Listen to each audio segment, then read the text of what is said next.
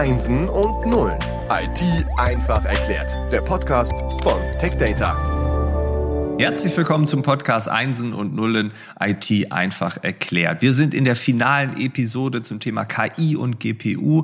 Gesponsert wird das Ganze von HPE. Dort arbeitet auch Karen Fitzgerald. Sie hat wieder mal ihren Kollegen Timo Kloß dabei von Nvidia und ich darf zum dritten Mal Hallo sagen. Schönen guten Morgen. Ja, weiterhin gut gelaunt. Na klar, guten Morgen. Das finde ich gut. Ähm, wir haben über KI gesprochen, wir haben über GPU gesprochen. Wir haben noch nicht so viel über dich gesprochen, Karen. Du hast ganz am Anfang in der ersten Episode gesagt, dass du aus England kommst. Da hast natürlich eine gewisse Neugierde bei mir geweckt. Ähm, England, wo genau? Von Manchester. Oh, Manchester, ja. Aber nichts, nichts mit Fußball zu tun. Nein, nein, nein. Es gibt auch noch den Manchester Kapitalismus. nein, aber, nein, also okay, Manchester. Und dann bist du irgendwann, du sitzt jetzt in Deutschland wo? Ich sitze in die Nähe von Stuttgart. Ja. Und ich bin seit 22 Jahren hier. Okay. Mit Arbeiten hergekommen. Okay, wegen der Arbeit hierher und hast dann die Stuttgarter Region lieben gelernt, zumindest. Okay, das Wetter ist auch besser, ne? Das muss man schon sagen. ja, das Wetter ist deutlich besser wie in Manchester. Auf jeden Fall. Kommt Regen nicht jeden Tag. Ja. Ich bin sehr zufrieden. Okay, aber bist du damals auch zur HPE gegangen oder? Ähm? Ich habe am Anfang beim HPE gearbeitet in England und ich habe dann die Luxus für eine europäische Stelle Angebot mitgekriegt und aber natürlich in dem Jahr 2000 die, die deutsche Leute, mein deutscher Chef möchte mich in die Augen schauen jeden Tag und er vertraut nicht den Homeoffice in diesem Zeitpunkt und dann bin ich nach Deutschland gekommen.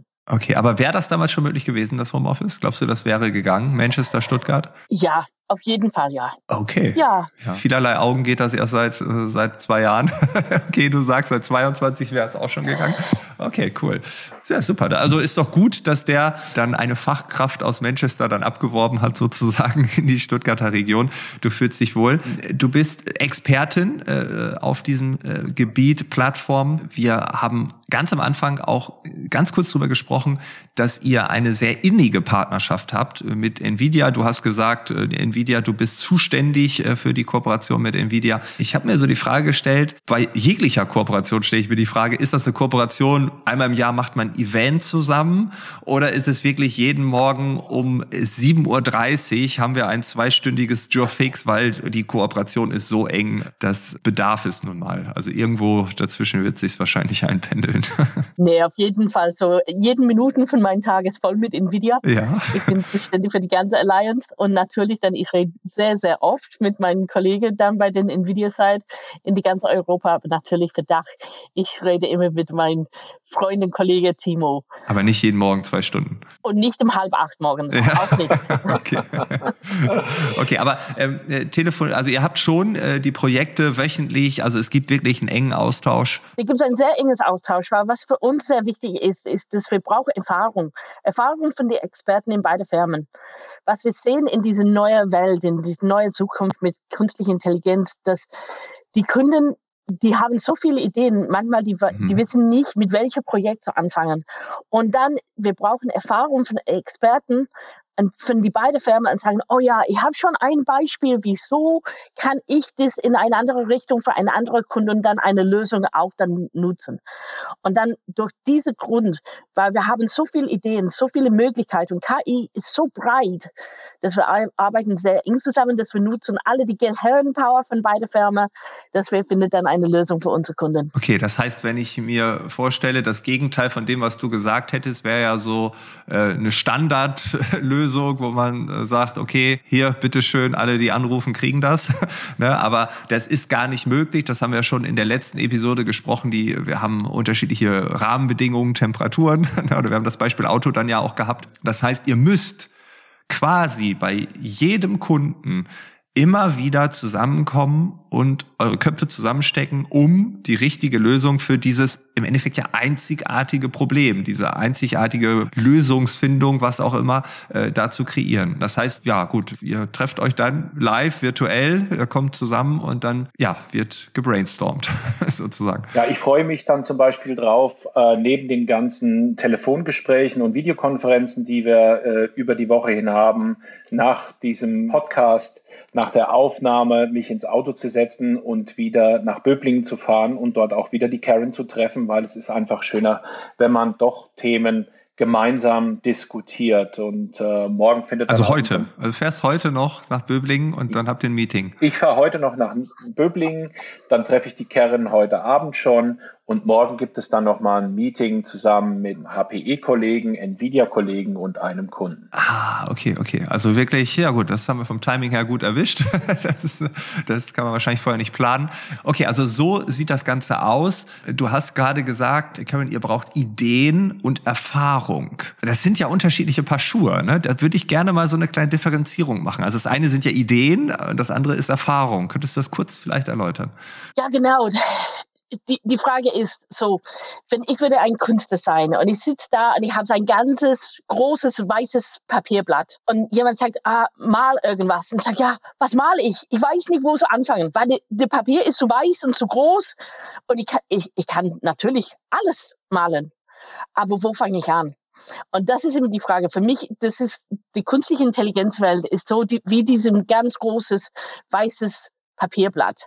Wo fangen wir an? Mit was fangen wir an, dass wir bringen das wirklich bis zum Erfolg in Produktion und dann, wie kann ich das weiter in meiner Firma nutzen, dass ich komme vorwärts.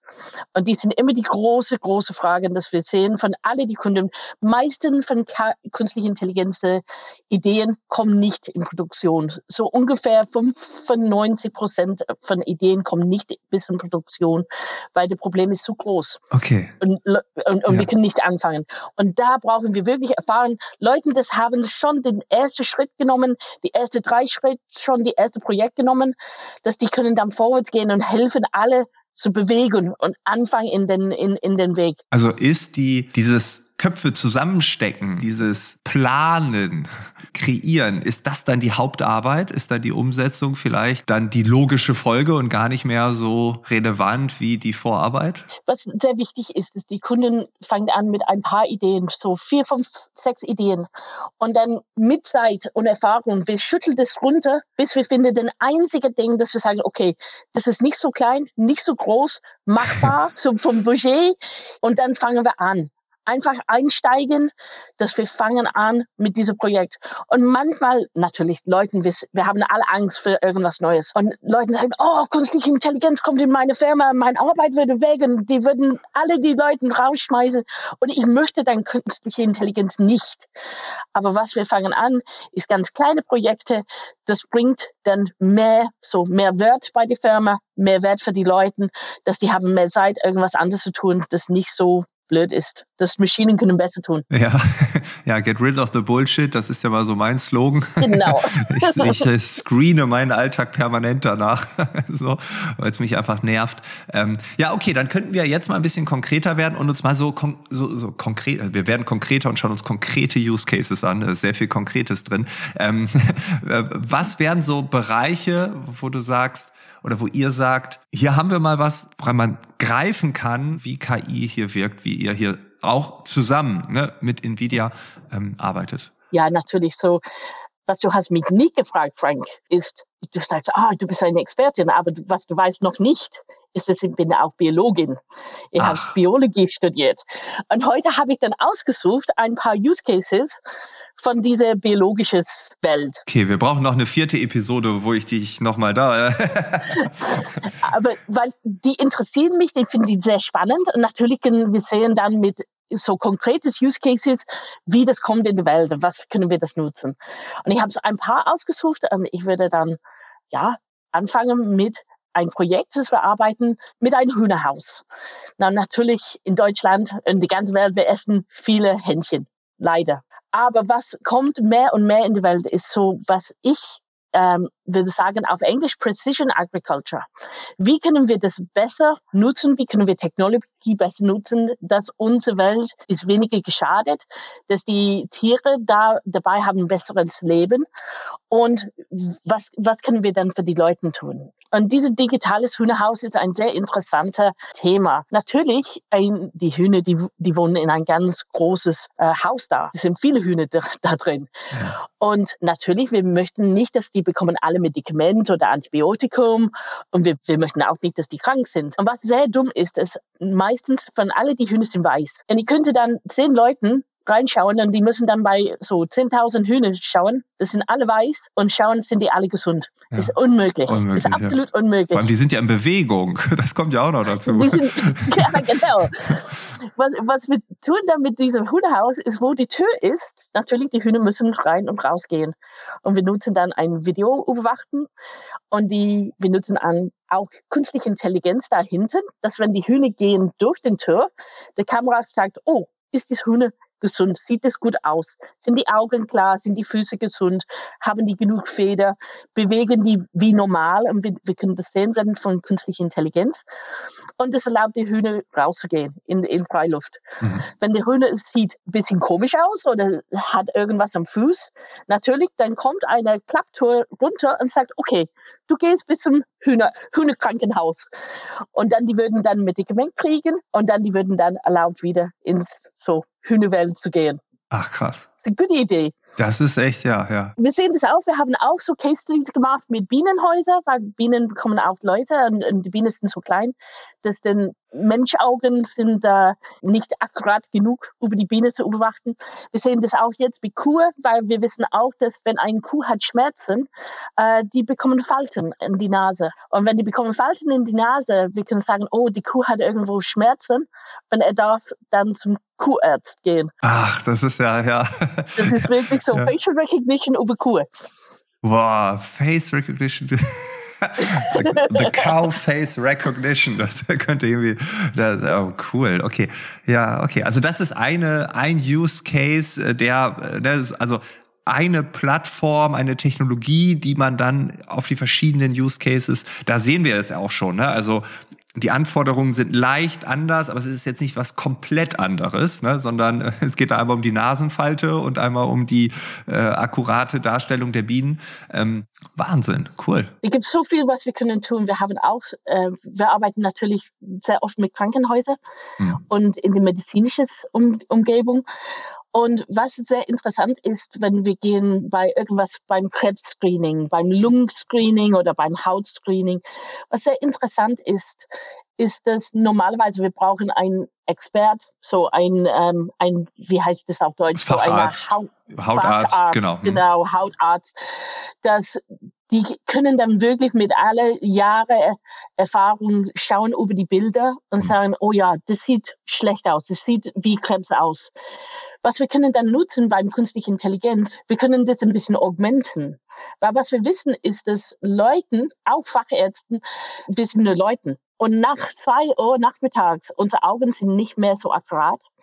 Und wenn irgendwas in den Krebswelt unter zwei Millimeter groß ist, unsere Augen sieht es auch nicht sofort. Und was wir dann tun mit den Krankenhäusern ist, wir arbeiten zusammen mit der Maschine, mit den Fachärzten und wir trainieren dann die Systeme und so. Wir schaut über ein Bild, vielleicht über meine Haut und die, die Arzt würde sagen, okay, ich sehe drei Punkte da, dass ich sehe ganz die, die sehen böse aus. Aber vielleicht die Maschine, das trainiert ist, sagt, oh, da gibt's noch zwei kleinere Punkte, bitte Facharzt ein bisschen tiefer schauen. Und dann nutzen wir die künstliche Intelligenz, das zu augmenten, dass nicht der Facharzt weg ist, natürlich nicht. Aber ich sage nur, bitte schau bei diese zwei Punkte, weil die sind unter zwei Millimeter und bei uns, bei der künstlichen Intelligenz, es sieht komisch aus. Ja. Bitte überprüfen. Und man hat ja so eine Art Zweitmeinung, ähm, so instant, ne? also just in time. Also wir haben Mensch und Maschine in Kombination und das ist ja das Schöne, ne? also dass wir es wirklich genau. nicht, sondern wir wollen beide nutzen und wenn beide sagen, ja gut, dann ist gut. Und wenn beide sagen, oh, ist nicht so gut, ist, ist nicht gut dann, aber dann kann man geholfen werden. Und interessant wird's ja, wenn Maschine oder Mensch abweichend sind. Ne? Also dann guckt man noch mal genauer und so und so wird man ja immer bessere Diagnosen treffen. Ja, cool. Also datenbasiert, erfahrungsbasiert, äh, aus verschiedenen Sichtweisen. Ne? Ja, cool. Also äh, im medizinischen Bereich, gut, du bist jetzt äh, biologisch natürlich gebiased, aber im medizinischen Bereich geht ganz viel, sagst du. Ja, es ist auch gleich in so in den Industrien, Fabrik, wenn wir haben Roboter, wir können auch eine Kamera nutzen, dass wir sehen, dass der Roboter fängt an zu wackeln vielleicht ein Millimeter oder weniger als ein Millimeter, es fängt an zu wackeln, dann können wir sagen, oh, das würde eventuell schlimmer sein. Ja, ja. Und dann brauchen wir einen Mechaniker und die Maschine total kaputt ist. Bitte früh gehen, nehmen die Maschine runter in ein Zeitfenster, das gut für uns ist, dann pass auf, mach alles, was wir müssen mit der Maschine, dass es nicht total geschadet ist. Ja, Auch ja. Die, gleiche, die gleiche Use Case, nur in Fabrik mit Roboter. Ja, man sieht diese Unterschiede und trotzdem sieht man diese, diese Gemeinsamkeiten. Ne? Und das ist, äh, super interessant und, und zeigt mir wieder, dass man mit Technologie so tolle Möglichkeiten hat. Und gleichwohl kann ich auch äh, verstehen, dass Leute Angst bekommen. Du hast gesagt, manchmal, ich würde sogar sagen, immer. Äh, und äh, da, ich glaube, da müssen wir ganz viel noch erklären und auch erzählen, äh, schaut mal, das ist der Vorteil äh, ne? und, und äh, es gibt unzählige Beispiele, wo halt dann Krebs nicht erkannt wurde, ähm, wo es vielleicht mit der Technologie möglich werde, wäre und so weiter. Ähm, äh, was kommt da noch? Also habt ihr, wenn wir jetzt mal so ein bisschen nach vorne schauen, in die Zukunft, ähm, also was kommt da noch auf uns zu? Äh, Gibt es da überhaupt Grenzen in eurem Kopf oder sagt ihr, ach, eigentlich ist alles möglich? Das ist ein großes weißes Papierblatt, ne? Schon wieder haben wir ja. ja. Ja, aber wenn, wenn, was ich sehe momentan, mindestens wenn ich bleibe in diesem biologischen Bereich, dass wir würden mehr und mehr individuell Medizin bekommen. Dass wir würden unsere Genetik nutzen, dass wir können dann sehen, was wir haben genetisch Probleme vielleicht in Zukunft kommt, vielleicht kommt Alzheimer's oder Dement oder irgendwas, das wir können in unser genetisches Modell schon sehen. Und dann können wir dann früher die richtige Medizin geben, das vielleicht bekommen wir nicht ein Problem. Und nicht nur das, aber wir sind jetzt in einem Punkt, wo den, den Pharmaceutical-Firma, die, die können jetzt ein Medikament nur für mich, nur für Karen machen. Die würden das nur einmal machen, die würden das ganz genau für meinen Körper machen, die würden das alles in der Fabrik machen und dann die würden das mit, vielleicht mit einer Drohne dann fliegen bis mein Haus, dass ich bekomme das absolut in, in die richtige Temperatur, in die richtige Zeitpunkt, dass ich würde dann gesund bleiben. Ich finde es sehr spannend. Ja, auf jeden Fall. Ne? Vor allem, ähm, ich finde es immer ganz interessant, wenn man mal so guckt, ähm, Ernährung, ne? also wo manche sagen, ähm, das ist ein super ja, Lebensmittel, das musst du essen, das ist gesund und dann isst man es und verträgt es nicht, dann ist es für mich nicht gesund. Ne? Sondern sagt mein Körper mir, äh, bitte nicht wieder, weil ich vertrag's nicht, kann es nicht verdauen, was auch immer. Ne? Also ich zum Beispiel esse sehr gerne Brot, ich vertrage nichts besser als Brot. Also Gluten für mich ist richtig gut, sagt mein Körper mir, auch wenn natürlich alle sagen, Gluten ist der Horror, es gibt Glutenintoleranzen äh, und so weiter. Also ich kann den ganzen Tag Brot essen, mir geht's top. Ne? also ein gutes Hautbild und so. Also von daher ähm, gibt es ja diese Unterschiede. Und das ist ja das Schöne, dass man es individuell betrachtet und nicht sagt, der Mensch und hier ist das Medikament, sondern die Menschheit und hier ist das Medikament. Das ist auch gut, ne? das, aber äh, wenn dann geholfen wurde, dann in die Tiefe zu gehen, ähm, das ist doch das wirklich Spannende. Okay, also Grenzen gibt es nicht. Der Einsatz ist mannigfaltig. Ne? Das kann man wirklich darstellen und ja. der, der Nutzen, den man damit erzielt, der ist eben so groß, äh, eben umzuschauen, äh, was kann ich verbessern, was kann ich an der Umgebung zum Beispiel verbessern. Da gibt es mehr und mehr die Diskussion des digitalen Zwillings, das kennt man aus den Konstruktionen, dass man zum Beispiel von Triebwerken, von Flugzeugen einen digitalen Zwilling herstellt und eben mit dem äh, simuliert. Und genauso gut kann man das auch eben in unserer Umwelt machen, dass man eben zum Beispiel Städte planerisch angeht und, und schaut, wie plane ich meine Stadt richtig und simuliere das eben mit künstlicher Intelligenz, mit einer riesigen Menge von Daten, die verarbeitet werden müssen von den Plattformen, um dann gezielt Schlüsse zu zielen.